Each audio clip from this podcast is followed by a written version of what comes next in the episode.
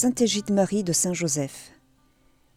Égide-Marie de Saint-Joseph, née à Tarente en Italie le 16 novembre 1729, expérimenta la pauvreté depuis son enfance.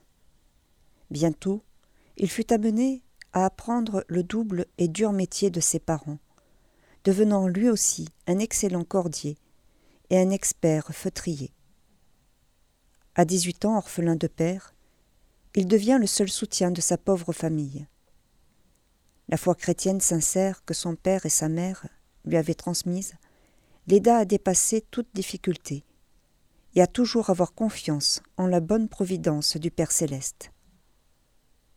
En février 1754, réalisant ce qui fut toujours son inspiration, à savoir pouvoir penser et travailler seulement pour le Seigneur, après avoir pourvu comme il fallait aux besoins de la famille, il fut accepté parmi les frères mineurs alcantarins de la province de Lecce. Il fut initié à la vie franciscaine dans le couvent de Galatone. Là, le 28 février 1755, dans les mains du ministre provincial frère Damien de Jésus et Marie, il fit sa profession religieuse. Depuis le mois de février 1755, et jusqu'à la fin de mai 1759, il demeura dans le couvent de Squinzano, s'adonnant à la tâche de cuisinier de la fraternité. Après un bref séjour dans le couvent de Capurso, Bari, au mois de mai 1759, le frère Égide Marie fut destiné à Naples, où les frères mineurs alcantarins de Lecce avaient un petit hospice, celui de San Pasquale à Chiaia, élevé pendant le chapitre de 1759 au rang de gardiennat.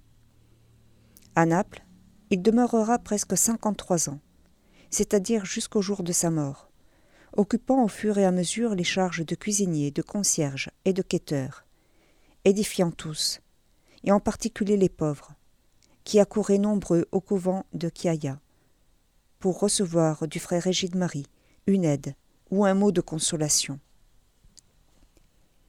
Avec sollicitude franciscaine et charité active, le bienheureux consacra ses énergies au service des derniers et des souffrants, s'insérant profondément dans le tissu de la ville qui, dans ces années difficiles, expérimentait de très fortes tensions sociales et de scandaleuses formes de pauvreté, à cause des événements politiques qui impliquèrent ce qui était alors le royaume de Naples, et n'épargnèrent même pas l'Église et ses pasteurs. Très nombreux furent les prodiges qui accompagnèrent sa mission de bien, jusqu'à lui mériter de son vivant l'appellation populaire de consolateur de Naples. Entouré d'une grande et vaste réputation de sainteté, frère Régine Marie accueillit avec joie le roi de gloire, à midi, le 7 février 1812.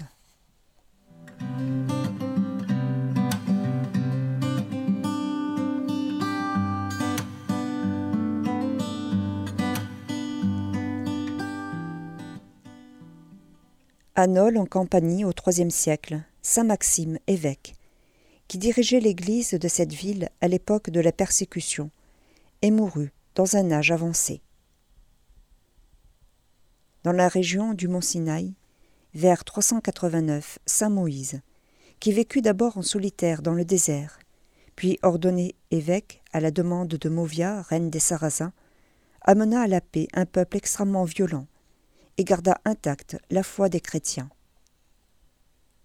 À Florence, en Toscane, au IVe siècle, Sainte Julienne, veuve.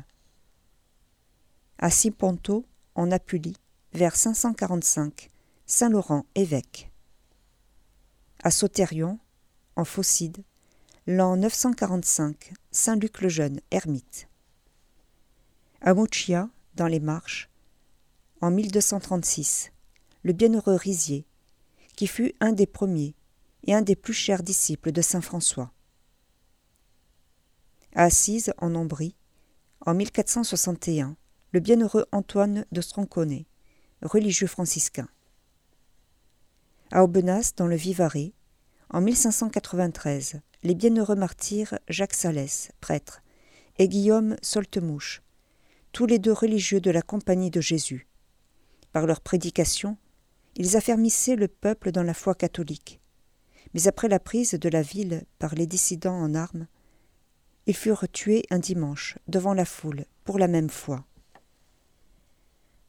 À Paris, en 1856, la bienheureuse Rosalie, Jeanne-Marie Rendu, vierge, fille de la charité, elle établit dans une maison d'un faubourg misérable de la ville un refuge pour les indigents, et mit tout son zèle à visiter les pauvres chez eux, à mettre la paix durant les guerres civiles, et à entraîner un grand nombre, surtout des jeunes et des riches, à exercer la charité.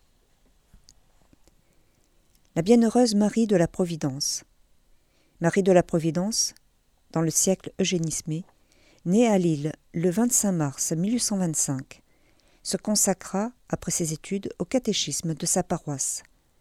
Soutenue par saint Jean-Marie Vianney, curé d'Ars, elle fonda à Paris le 27 décembre 1856 la congrégation des auxiliatrices des âmes du purgatoire, congrégation vouée à la prière pour le soulagement des âmes souffrantes.